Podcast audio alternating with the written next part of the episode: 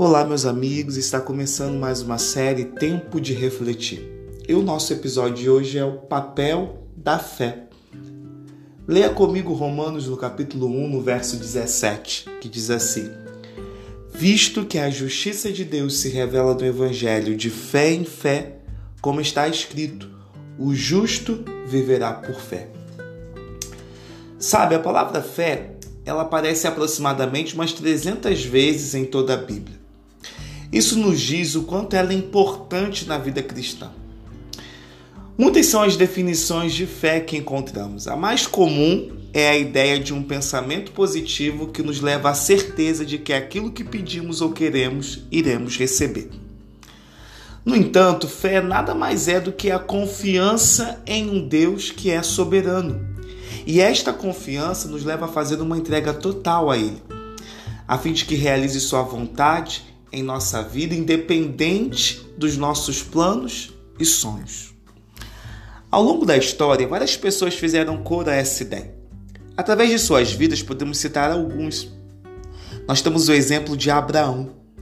Pela fé, esperou tanto tempo para que se cumprisse a promessa feita por Deus.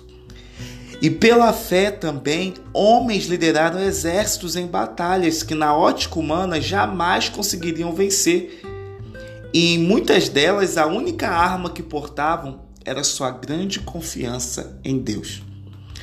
A nação israelita sacrificava o cordeiro diariamente, esperando o sacrifício do cordeiro celestial. Pela fé, uma jovem simples recebeu no seu ventre o Filho de Deus. E o que dizer que, pela fé, homens e mulheres, na sua maioria iletrada, fizeram conhecido o Evangelho em todo o mundo alguns entregaram seus corpos para serem queimados a fim de testemunharem de Cristo. Pelo poder da fé, Lutero enfrentou o mundo inteiro para defender a palavra de Deus. Pela fé, pessoas são transformadas. Pela fé, acreditamos piamente que Jesus voltará em breve.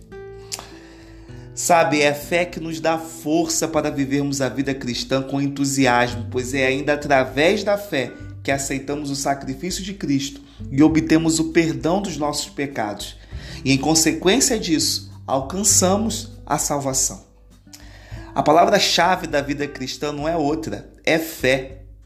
Peça a Deus nesse dia e Ele lhe concederá a fé que você precisa. Que Deus nos abençoe.